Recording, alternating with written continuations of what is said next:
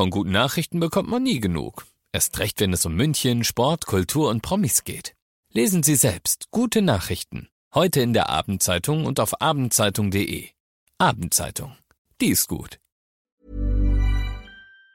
95.5 Charivari, das München Briefing, Münchens erster Nachrichtenpodcast.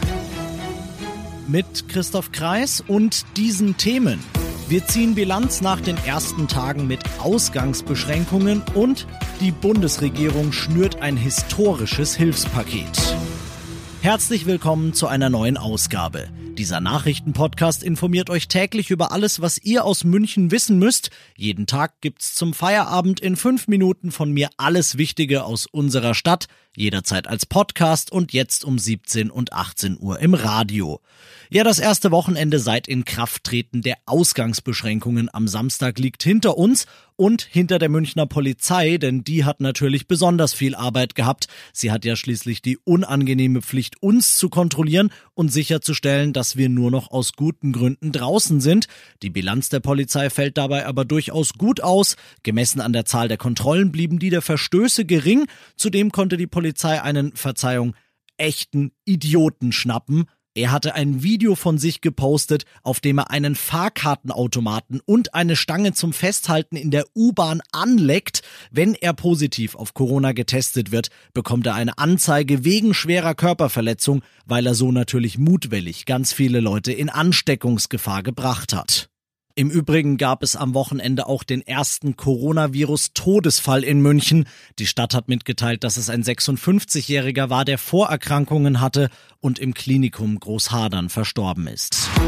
Die berühmt-berüchtigte deutsche schwarze Null ist in Zeiten von Corona einfach nicht zu halten. Stattdessen wird es eine Neuverschuldung von knapp 160 Milliarden Euro geben. Ein historischer Tag für das Bundeskabinett in Berlin. Stimmt's, Charivari-Reporterin Diana Kramer? Ja, das kann man wohl sagen. Ungewöhnlich war ja allein schon der Wochentag, denn eigentlich tagt die Ministerrunde immer mittwochs. Um in dieser Woche aber alles auch durch den Bundestag und noch durch den Bundesrat zu bringen, wurde hier einfach keine Zeit verloren.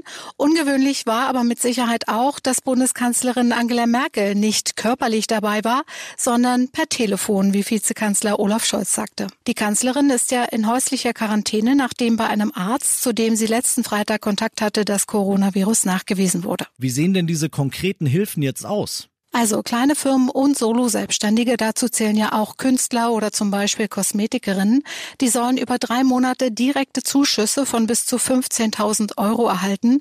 Dazu kommt dann die bereits beschlossene Erweiterung der Kurzarbeit und die Firmen in Deutschland können ihre Steuern später begleichen, müssen hier also nicht in Vorkasse gehen. Ganz wichtig für alle Mieter, auch gewerblich, hier soll es einen Schutzschirm geben, heißt, Vermieter dürfen ihn nicht kündigen, wenn sie wegen der Corona-Krise ihre Miete nicht nicht zahlen können, weil ihnen einfach die Einkünfte fehlen.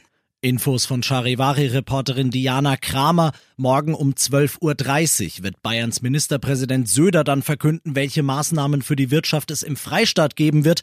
95.5 Charivari wird die Pressekonferenz wieder live im Radio übertragen.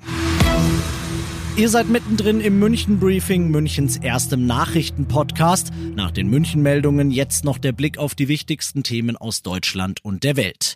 Der Anstieg der Corona-Infektionen in Deutschland schwächt sich leicht ab. Das ist ein erstes gutes Zeichen, so die Einschätzung des Robert-Koch-Instituts. Charivari-Reporter Jan-Henner Reitze. Vorsichtige Hoffnung kann man es beim RKI nennen, dass die drastischen Einschnitte in unser tägliches Leben die Ausbreitung des Virus tatsächlich verlangsamen.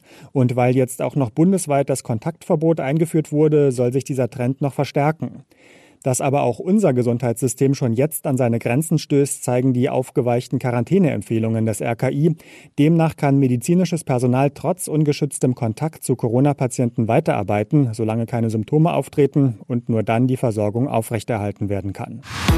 Unterdessen scheint sich jetzt auch die gefühlt letzte Sportveranstaltung der Welt, die noch nicht unterbrochen oder verschoben ist, der Corona-Lage beugen zu müssen. Das Internationale Olympische Komitee könnte nun doch, vernünftigerweise muss man sagen, die Olympischen Sommerspiele in Tokio verschieben, Charivari-Reporter Uli Reitinger. Das IOC macht im Moment alles andere als eine gute Figur. Präsident Thomas Bach sagte lange, eine Verschiebung ist kein Thema. Die olympische Flamme kam am Freitag in Japan an, als sei nichts geschehen.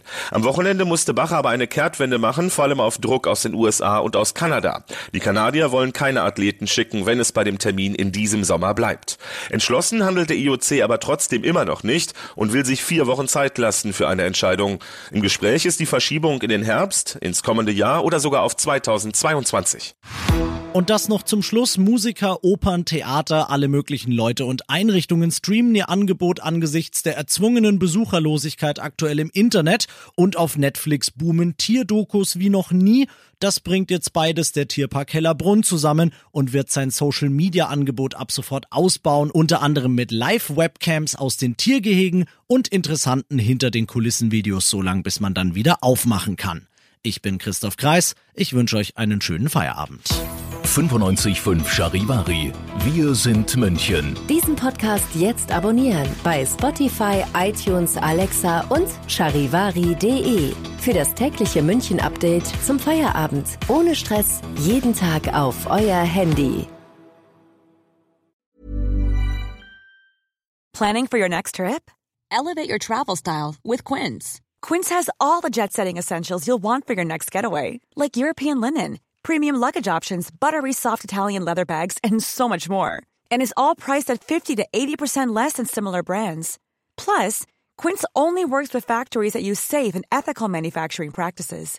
Pack your bags with high-quality essentials you'll be wearing for vacations to come with Quince. Go to quince.com slash pack for free shipping and 365-day returns.